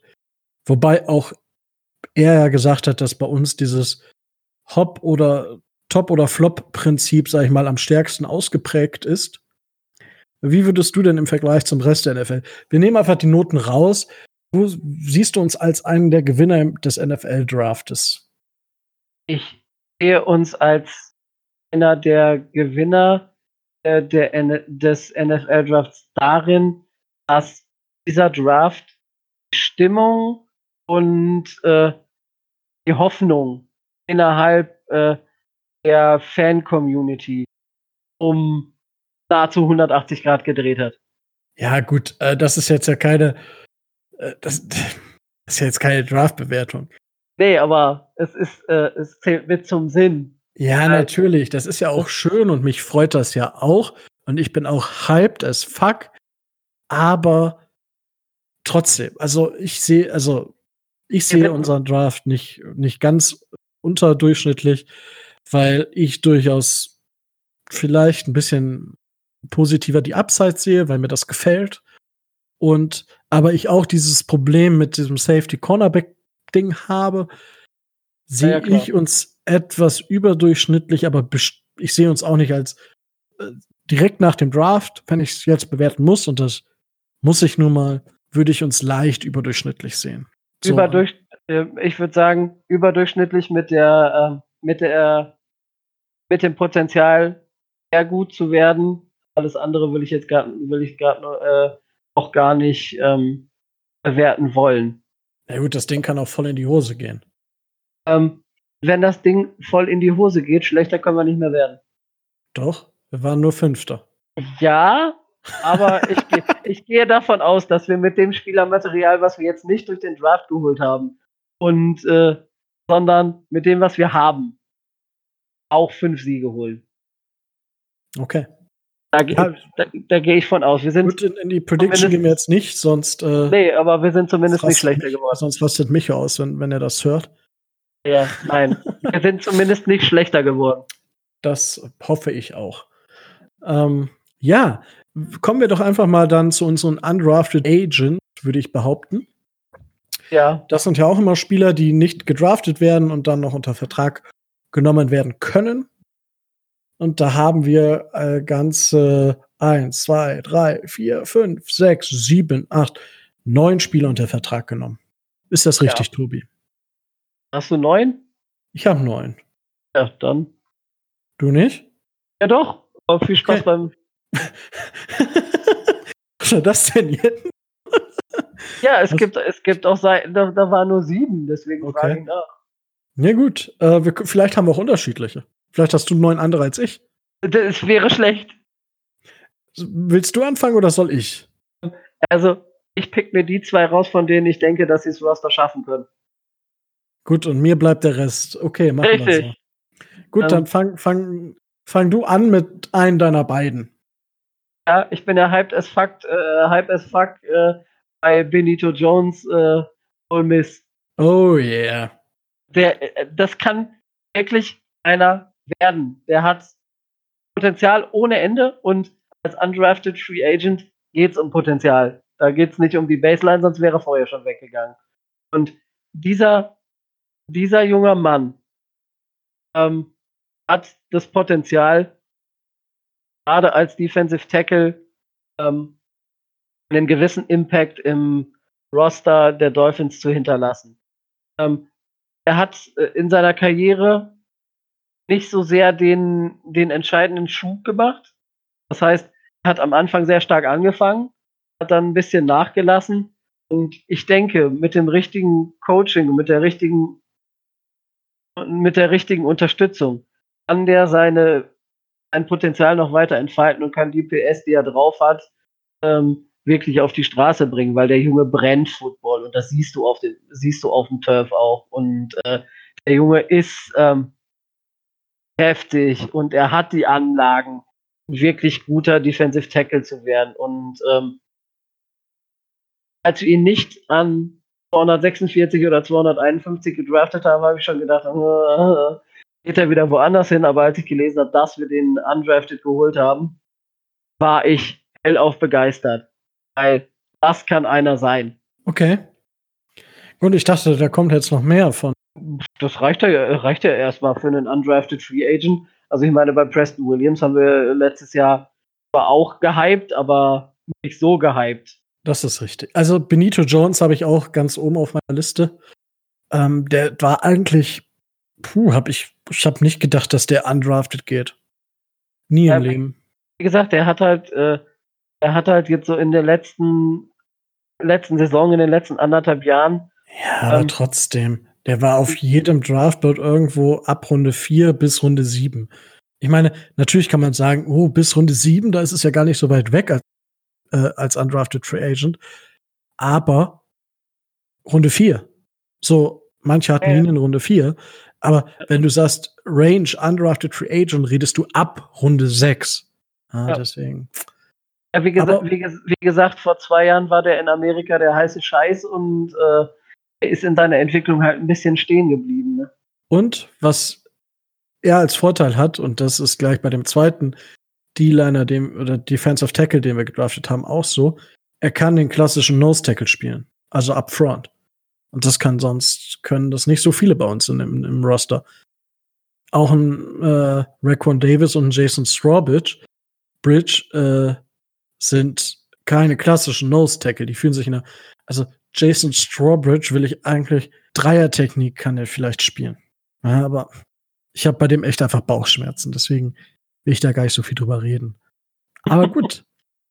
Finde ich auch auf jeden Fall Curtain Steel werden. Ich habe ihn gerade schon angekündigt. Ich hoffe, es ist nicht ein zweiter Ray Lima, ja, Defensive Tackle von Iowa State. Kann auch den klassischen Nose Tackle spielen, finde ich dann interessant. Muss man dann noch mal, weil das ist das, was mir im Draft so gefehlt hat. Deswegen hatte ich zu, hatten wir auch über Blacklock gesprochen, ja. über Gallimore, ähm, den ich auch super fand, der, ich glaube, dann nachher bei den Colts gelandet ist, ähm, die diese klassischen Nose-Tackle spielen können. Wir brauchen nicht unbedingt einen klassischen Nose-Tackle, weil wir viele Spieler haben, die das mal spielen können, aber halt nicht dauerhaft. Und ja, gut, Benito Jones ist, denke ich, auch nur Early Down, genauso wie Ray Lee. So, dann Wen nehme ich mir denn noch raus, wo ich vielleicht glaube, dass du ihn nicht hast? Bryce Sturck, den hast du bestimmt auch nicht als einer von deinen beiden. Nein. Ty äh, Defensive End von Montana State und hatte sogar äh, das beste PFF-Grade von allen unseren Spielern. Und wir haben ihn aber nicht als Defensive End, sondern als Tight End gedraftet oder als undrafted Free Agent gesigned, nicht gedraftet, Entschuldigung, weil er das in der Highschool gespielt hat. Also ähnlich wie JJ Watt, der ja von Tight End zu Defensive End ist, machen wir jetzt daraus wieder das Umgekehrte. Finde ich interessant und ich bin gespannt, ob das überhaupt funktioniert. Also, ich habe das gelesen dachte so, okay, warum auch immer wir das tun. Was ist deine Meinung so zu äh, Bryce Sturck? Also, ich muss dir ganz ehrlich sagen, ne, ähm, ich habe von Montana State kein Spiel gesehen. Ich kenne Bryce Sturck als Spieler überhaupt nicht. Ich habe keine, keine, äh, keine Vorstellung davon, bis auf das Theoretische, was ich gelesen habe. Ähm, von daher fand ich erstmal die, ähm, die Kombination Tight End, Defensive End, ähm, naja, schon etwas ungewöhnlich. Aber gut, soll er zeigen, was er kann, soll er seine Chance nutzen. Ich könnte, äh, könnte dir jetzt nichts über großartig über ihn erzählen. Ja gut, das ist ja bei vielen so. Ich meine, ähm, ist einer von denen, ist der zweite Spieler ein O-Liner? Ja. Sonst? Okay. Dann gehe ich den Rest durch. Dann machen okay. wir die O-Liner zum Schluss. Naja, den einen, ne? Wir haben zwei O-Liner. Gut. Ich weiß, äh, ja, egal. Machen wir gleich. Ja, nicht so Kuddelmuddel, Tobi, jetzt. Ja, ganze Geht Zeit durch. Konzentration. Konzentration.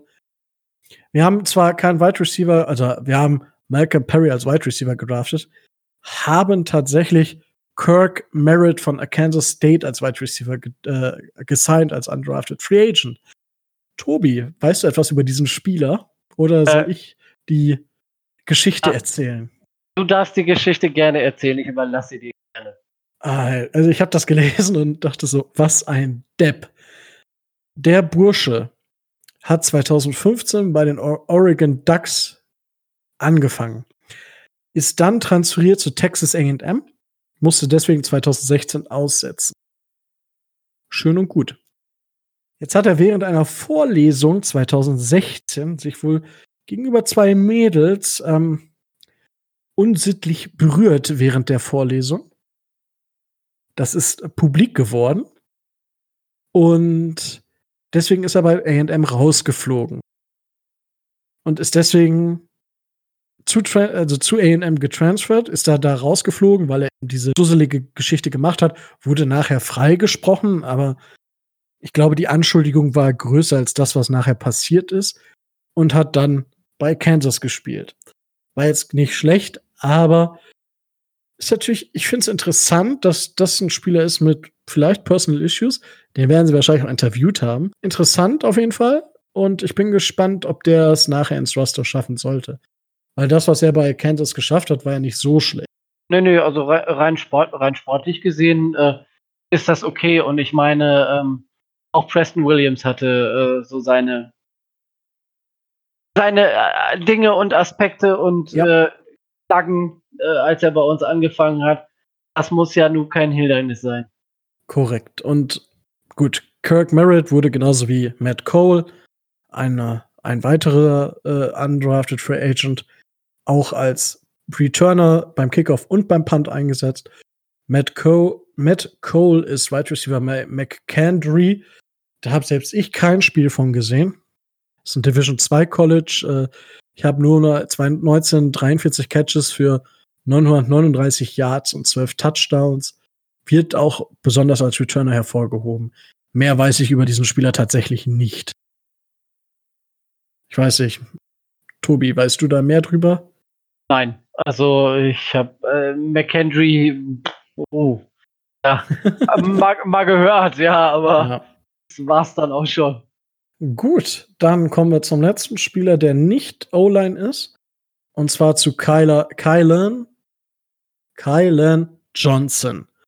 Outside Linebacker Pittsburgh. Hat äh, vier Jahre bei den äh, Florida Gators verbracht und ist für seinen Senior hier, weil er hat im ersten Jahr bei den Gators nicht gespielt in Florida, hat deswegen Redshirt bekommen, ist dann nach vier Jahren ähm, als Graduate Student äh, fertig gewesen nach Pitt gewechselt und war tatsächlich nicht schlecht, ist ein Coverage, äh, Coverage Linebacker. Da hat er seine Stärken und ist auch kein schlechter Tackler. War damals 2016, als er 2017 wiedergekommen ist, einer der besten Tackler nach PFF. Das ist das, was ich mir so zu ihm rausgesucht habe. Mehr, also ich denke, es kann man mal gucken ob der was ist, vielleicht nachher Practice Squad oder wer anderes sein Team. Genau, also gerade bei unserer relativ tiefen äh, Linebacker-Crew wird es wahrscheinlich schwierig bis, äh, nahezu unmöglich, dann Fuß in die Tür zu kriegen. Ich denke, äh, er wird Practice Squad landen, wenn er es gut macht. Und wenn er es nicht gut macht, dann wird man wohl auf ihn verzichten. Ich denke auch. So, Tobi, jetzt äh, schlägt deine Stunde. Welchen O-Liner hast du denn noch auserkoren neben dem DT Benito Jones? Also ich habe mich nicht für Offensive Tackle, Offensive Liner Nick Kaltmeier von Kansas State äh, entschieden. Gerade weil ich auch denke, dass wir ähm, auf der Tackle-Position ähm, relativ gut aufgestellt sind, sondern für ähm, Offensive Guard Donald Stanley von äh, South Carolina. Und ich denke schon, dass der eine relativ gute ähm, Aussicht hat, auch äh, zumindest als äh, Rotational Player das, das Roster zu schaffen. Weil ähm, er den großen, ähm, den großen Vorteil hat, dass er ähm, alle drei Interior Positions der O-Line ähm, in seiner Karriere schon ähm, gespielt hat. Ähm, er hat auch Center gespielt und da ist seine große Möglichkeit im, ähm, im Roster der Miami Dolphins. Denn hinter Ted Karras haben wir keinen, der wirklich nominell Center wäre. Klar, Peter kann man da mal ausprobieren. Sutherland aber hat auch schon Center gespielt auch schon Center gespielt, wobei ich den äh, auf ganz wackeligen Füßen im ich auch, im, aber im Roster sehe. Ich denke, Donnell, Donnell Stanley gegen Sutherland wird so eines der Duelle sein. Das wird eins der möglichen ähm, Duelle durchaus, äh, durchaus sein. Und ähm, ich denke schon, dass äh, Donald äh, Stanley gezeigt hat, dass er ähm, also er hat 50 Spiele gemacht, 38 davon hat er gestartet, 23 davon hat er Center gespielt, äh, 11 hat er Left Guard gespielt und 4 hat er Right Guard gespielt. Das heißt, ähm, da ist er schon mal, hat er schon mal diese Flexibilität, auf die Flores steht. Dann ähm, war er auch innerhalb des Teams so ähm, Team Captain, Teamleader und ähm, hat sich da auch so von seiner Persönlichkeit her davor getan. Auch etwas, was ähm, für Flores auf jeden Fall ähm, wichtig ist. Und ähm, er hat äh, als wirklich stärkster Spieler der O-Line auch wirklich dann den Laden bei sich einigermaßen zusammengehalten. Also er ist ein, ich will jetzt nicht sagen Modellathlet, aber er bringt so die, die theoretischen Maße mit, es braucht, die so ein, äh, die so ein perfekter Guard mitbringen muss. Ich denke, wenn er dazu spielerisch noch in der Lage ist, da Eindruck zu machen, das sehen auch einige Experten so, dann hat er gute Chancen, ähm, zumindest ähm, als äh, Backup mit ins Roster zu kommen. Ja, gut, das sicherlich. Ich meine. Ja, man sollte den Namen auf jeden Fall im, äh, im Auge behalten. Er wird Backup bleiben sein Leben lang. Also, weil ich wir werden nächstes Jahr Center draften und dann hat sich das. Weil, also das, was wir jetzt gemacht haben, ist, wir haben eine Hälfte der O-Line gedraftet und vielleicht sogar mehr als eine Hälfte. Und nächstes Jahr noch Center und dann haben wir lange Sicht vermutlich recht gute O-Line. Weil tatsächlich ist man ja bei Robert Hunt sogar auf die Idee gekommen, dass man den vielleicht sogar als Tackle spätestens im zweiten Jahr starten lassen will. Das wird man sehen, ob der eher Guard oder eher Tackle spielt. Ähm, Flowers ist ja auch eher Tackle als Guard, aber hat auch schon mal. Flowers ist Flowers ist Guard. Dem, da kannst du fast so, also ganz im Ernst, wenn du den auf Tackle, Tackle stellst. Angefangen. Ja. Tackle angefangen. Julian Davenport ist auch anscheinend Tackle. Ja. Trotzdem eine riesengroße Drehtür. Das stimmt wohl. Na gut, lassen wir das. aber ja, also wie gesagt, ich sehe Flowers auf Guard und Hunt auf Guard. Austin Jackson auf Tackle und Jesse ja. Davis. So, right Tackle. Ja. ja, und dann Ted Karras, ne? Ja. Und nächstes Jahr Creed Humphrey als Center. Ja. Und mal gucken, wer ja. noch. Jamar Chase. Ja, schauen wir mal. Mhm. Ah, das, das, äh, das dazu. Wunderbar. Ich, da haben, also ich finde, es sind interessante Spieler dabei wieder bei unseren Undrafted Free Agents. Gerade auch bei, äh, ach, jetzt habe ich Ty Tyshun Render haben wir vergessen. Defensive End von Middle Tennessee. Ja. Weißt also ich finde den super interessant, gar nicht, weil er äh, vielleicht so gut gespielt hat, sondern weil Bill äh, Belichick sein, den Combine für diesen Spieler unterbrochen hat und im strömenden Regen sich ein Workout von Taishun Render und mit Taishun Render gearbeitet hat. Bei strömenden Regen. Und ich dachte so, okay. Und krass, der geht dann, also war Bill vielleicht sauer, als er ihn nicht gedraftet, also als er ihn nicht als undrafted Free Agent gesigned hat. Uh, fand ich auf jeden Fall, ist eine spannende Geschichte. Halt, spannend ist relativ, aber es interessant. Eine, genau, es ist eine nette kleine Anekdote, die man mal erzählt. Genauso wie das beim, beim Draft der Patriots der Hund auf, äh, auf dem Stuhl sitzt. Ja, gut. Das war witzig. Aber das, das ist eine andere Geschichte als einem Spieler, der wahrscheinlich als undrafted Free Agent geht, im strömenden Regen zu trainieren. Oder halt sich das Workout anzugucken. Naja. Das ist schon, schon eine andere Hausnummer. Naja, ähm, ähm wer, wer, wer Bill Belichick verstehen will, muss sich nur diesen Draft angucken und äh, muss sich überlegen, dass in einer Draft-Class, in einer Tight-End-Class, die als dermaßen schlecht bezeichnet wird, die Patriots drei, drei Tight-Ends holen. Also zwei aus dem Draft und einer undrafted. Undrafted ist scheißegal. Ja, ja, aber drei, drei Tidends. Ja, wenn er sie haben will. Der eine war, ich weiß gar nicht, welcher von beiden war der beste Tackling Titan auf jeden Fall. Naja, natürlich klar, aber ähm, naja. Ja, gut, ähm, ich tue ich. Wie gesagt, die Patriots sind bei mir auch nicht hoch im Kurs. Es war kein klarer Verlierer, aber ein kleiner Verlierer. Man müsste vielleicht noch erwähnen, dass das Dolphins Roster momentan bei 89 Spielern steht. Das heißt, ähm, wir holen Clowny? Mit, mit unseren zwei, äh, Quatsch, nicht mit unseren zwei, mit unserem, Brasil mit unserem Brasilianer mit den zwei Nachnamen. So rum. Ja. Keros Neto. Ja. Dürfen wir ja 91 Spieler ähm, holen. Wir holen Clowny. Äh, wahrscheinlich holen wir Für Clown. 5 Millionen pro Jahr. Ja, weil Clowny. Weil er anderen Verein mehr findet. Ja, wahrscheinlich. Also, oh, jetzt lass mich. Lass mich wenigstens mal träumen. Danke, dass du mir das kaputt gemacht hast. Jetzt kann ich wieder nicht schlafen. Ja, ich werde, ich werde mich hier garantiert nicht hinstellen. Das ist ja hier äh, zitierfähig und sagen, ja, ja, die holen jetzt Clowny von wegen. Los nicht. Ähm, ich könnte mir eher vorstellen, dass wir ähm, noch einen äh, Safety in irgendeiner Art und Weise irgendwo her, je nachdem, Roster Cuts, keine Ahnung, äh, Trade, irgendwo noch einen auftreiben und irgendeinen holen. Schauen wir mal.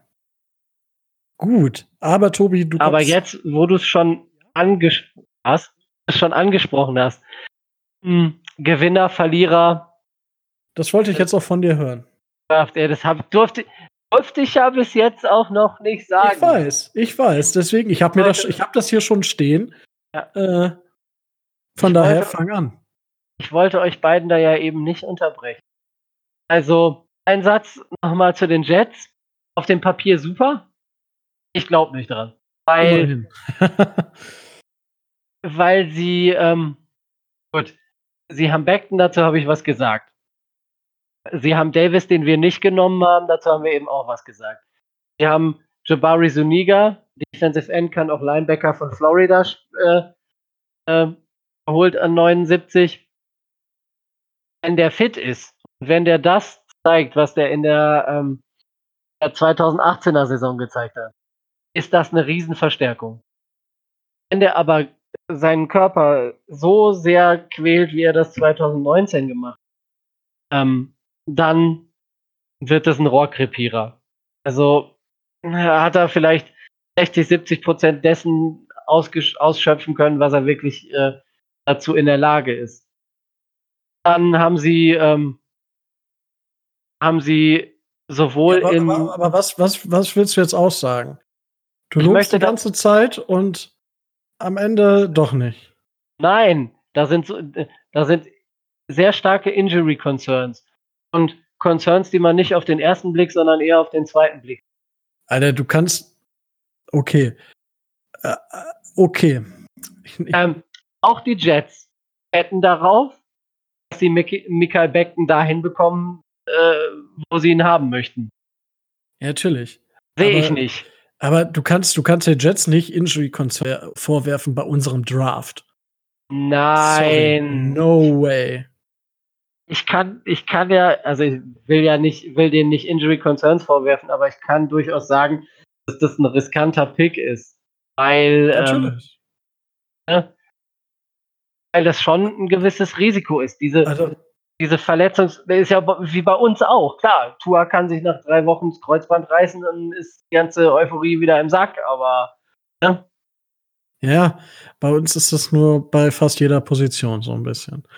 Und Beckton ist auch sicherlich das bessere Prospect als Jackson. Äh, das habe ich auch nicht gesagt, aber trotzdem musst du den entwickeln. Natürlich, natürlich. Die Wette ist aber nicht so groß wie bei Jackson. Nein, die Wette ist nicht so groß, aber dafür ist der Fall auch relativ groß. Meine. Na, na. Äh, Gut, da, da, kommen wir auf keinen grünen Zwei. So, jetzt hör mal auf, über die Jets zu reden. Ja, Gew Gewinner äh, gibt es für mich äh, einen ganz klaren. Wenn man die, äh, die Trade-Picks mit dazu nimmt, dann wir, kommen wir an Arizona nicht vorbei. Das ist ganz klar. Die haben mit ihren Picks dieses Jahr, ähm, äh, mit ihren Draft-Picks dieses Jahr äh, Simmons geholt. Die haben, ähm, naja, Bill O'Brien sei Dank einen neuen Wide Receiver get, äh, getradet. Die haben Josh Jones wir haben Enno Benjamin in der siebten Runde dazu, äh, dazu bekommen. Den sehr talentierten Running Back von Arizona State. Wir haben ähm, Iki Foto von Utah. Da hat äh, Micho ja eben schon was gesagt. Und, um es gleich doppelt abzudecken, haben sie auch noch äh, Richard Lawrence als DT von LSU dazu geholt. Das heißt, die haben drei bis vier Instant Starter aus dem Draft geholt und mit Simmons, ähm, Hopkins und Jones, wenn er denn das zeigen kann, wozu er in der Lage ist, dann hast du da schon sehr hohe Qualität dazu geholt. Also an denen kommst du, äh, wenn du über die Gewinner reden willst, nicht vorbei. Dann natürlich klar, also, du kommst auch an den Cowboys nicht vorbei. Das, äh, das geht, geht nun mal alleine nicht. Spannend finde, im Draft ähm, sind die Panthers. Das habe ich auch. Weil das ist das Einzige, was, worüber ich mit Micho vorhin noch nicht gesprochen habe. Ja, also, ne, die haben Eric Brown. Eine Riesengranate eigentlich. Die haben Jeto Gross Matos, der auch erst zweite Runde gegangen ist, der aber eigentlich First Round Prospect ist. Ähm, es gab da wohl so ein paar Off-Field-Issues, die ja. ich jetzt nicht näher erwähnen will, mit Wetten und was die Teufel und Ritualen und was die da alles gemacht haben sollen und wollen, keine Ahnung. Dann haben sie mit Jeremy Chin von Southern Illinois einen sehr talentierten Safety, der durchaus viel Upside mitbringt. Ähm, bei Pride Junior, Cornerback Notre Dame, auch relativ interessant. Und dann musst du mal gucken, was du aus den äh, den Geschichten alles machen kann. Ja, gut. Also, es ist, was ich aber jetzt zum Beispiel fand, es ist nicht nur die Spieler, ja klar, die haben gute Spieler gedraftet, die haben nur Defense gedraftet. Die haben ja. keinen einzigen Offense-Spieler gedraftet, nur Defense-Spieler. Ist eine Hausnummer. Finde ich mal ja. eine interessante Taktik. Ja, ja, klar. Äh, und so stark ist ja die Offense äh, von Carolina jetzt mal ihren. Ja, gut, die Offense besteht Best. aus einem Mann. Ja, ja, mit denen sie auch mit Geld zuscheißen. Natürlich, muss man auch. Ja, ja musst du auch. Ist äh, auch äh, verdient oder nicht, weiß ich nicht, aber das gehört nicht hierhin. Ähm, unter merkwürdig finde ich den Draft der Bears. Ja. Ähm, Kmet äh, hin und her, keine Ahnung, aber ob man, äh, ob man den jetzt an 43 picken muss. Ja. Habe ich ja auch schon gesagt. Also die Bears sind für mich eine der größten. Ja, ich weiß, ich weiß nicht, äh, ich weiß wirklich nicht, äh, was ich davon, was ich davon halten soll. Am besten nichts. Hm. Ich bin gespannt auf die Browns, Mhm. weil die haben mit Wills und Delpit richtig gute Leute eigentlich geholt, die ich mir auch durchaus bei Miami hätte vorstellen können. Und hinten raus mit Nick Harris und äh, Donovan Peoples Jones auch nochmal zwei Spieler, die ich auch mit bis late, late Round auch bei Miami auf dem Zettel habe. Ich will einfach nur gucken, ähm, wie die sich entwickeln und ob die Cleveland Browns da eine gute Sache gemacht haben, eben weil ich die Spieler ähm, auf dem Zettel hatte. Bei, ähm, bei Dallas ist Tyler Biatch so schlecht, dass er erst an 146 gedraftet werden konnte oder kann er zeigen, was er kann? Ähm, was ist mit Brady Inay, der äh, vielleicht auch mal bei Miami auf dem Zettel stand zwischendurch, aber jetzt auch nur an 179 gegangen ist? Da werde ich auf jeden Fall ein Auge haben. Ähm, was mich ähm, ebenso interessiert, ist Denver. Ähm, John Elway draftet keinen Quarterback. Ob das so die richtige Entscheidung ist, ich, ich weiß es nicht. Ich hatte irgendwie noch damit gerechnet. Und ähm, wenn wir gerade Quarterbacks ansprechen, bin ich auf zwei Franchises besonders gespannt. Das ist einmal Philadelphia. Ich habe jetzt heute gelesen, sie wollen Jalen Hurts als Running Back äh, aufstellen. Ja, und man liest aber auch, dass sie das wegen dem Coronavirus haben. Ja, ja, also äh, Ähm, die, die, die äh, Schauen wir mal. ja, ne? Man liest auch, dass, äh, dass die Miami Dolphins Interesse an einem neuen Tight End hätten. das habe ich heute Lass, gelesen. la, lassen wir das. Ich glaube, das ist Memes, deswegen. Natürlich, es ist auch nur Scherz. Und ähm, ich bin mal gespannt, was bei Buffalo passiert. Ich fand deren Draft solide, ist interessant, äh, aber jetzt auch nichts, was wesentlich verstärkt. Dazu muss man dann aber auch immerhin noch beurteilen, wenn ich das bei Arizona tue, mache ich das hier auch, was sie mit ihrem äh, First Round äh, Pick angestellt haben. Da haben sie sich natürlich Pre-Draft schon erheblich verbessert. Von daher, gucken. Da bin ich auch gespannt drauf. Also, wie Micho schon sagte, es scheinen viele Teams gewonnen zu haben. Ja. Da glaube ich noch nicht dran, weil jetzt habe ich auch schon die ersten gehört, ja, die nächste Wide Receiver Klasse wird noch besser. Ich denke mir so, Leute, vielleicht wird im College auch einfach mehr gepasst auf einmal als früher. Vielleicht. Vielleicht, man weiß es nicht. Ja, Aber gut. Ja, das sind so, das sind so, das sind so die, äh, die wesentlichen Gewinner. Ja gut, die Verlierer. Green Bay habe ich nicht verstanden. Seattle war ein bisschen merkwürdig. Normaler Seattle Draft halt. Ne, also da kann man jetzt viel rauslegen. Pittsburgh finde ich jetzt alles andere als, äh, als spannend. Also da sehe ich jetzt auch nichts, was die wesentlich verstärken würde. Ähm, aber ich kann durchaus bei der ein oder anderen Franchise sehen, dass man sich da vernünftig Gedanken gemacht hat, dass man da auch Needs adressiert. Und wollen wir gucken, was dabei rauskommt, ne? Ich auch. Das ist ja sowieso viel äh, Weissagung, was wir hier betreiben und Ah was ja, wir klar. glauben und was wir meinen. Aber das haben wir am Anfang ja gesagt. Wunderbar. Ist es schon wieder soweit? Sind wir am Ende? Äh, ja, wir sind äh, Du bist fertig, sagst du. Ich habe gestern Ja, auch den ganzen. Tag geschlafen. Also den Montag, wir haben heute Dienstag. Bin jetzt heute ist Freitag. Oder Samstag oder Sonntag. Oder Ja. einer der anderen vier Wochentage. Genau, Herrlich. Wunderbar, Tobi. Es war mir wieder eine Ehre. Es hat mir super Spaß gemacht. Ja, immer, immer. immer, immer. Darauf nagel ich dich fest. Ja, macht immer Spaß. Gut. Wunderbar, dann sage ich Danke. Und äh, ich würde sagen, wir hören uns dann das nächste Mal und äh, stay tuned and fins up.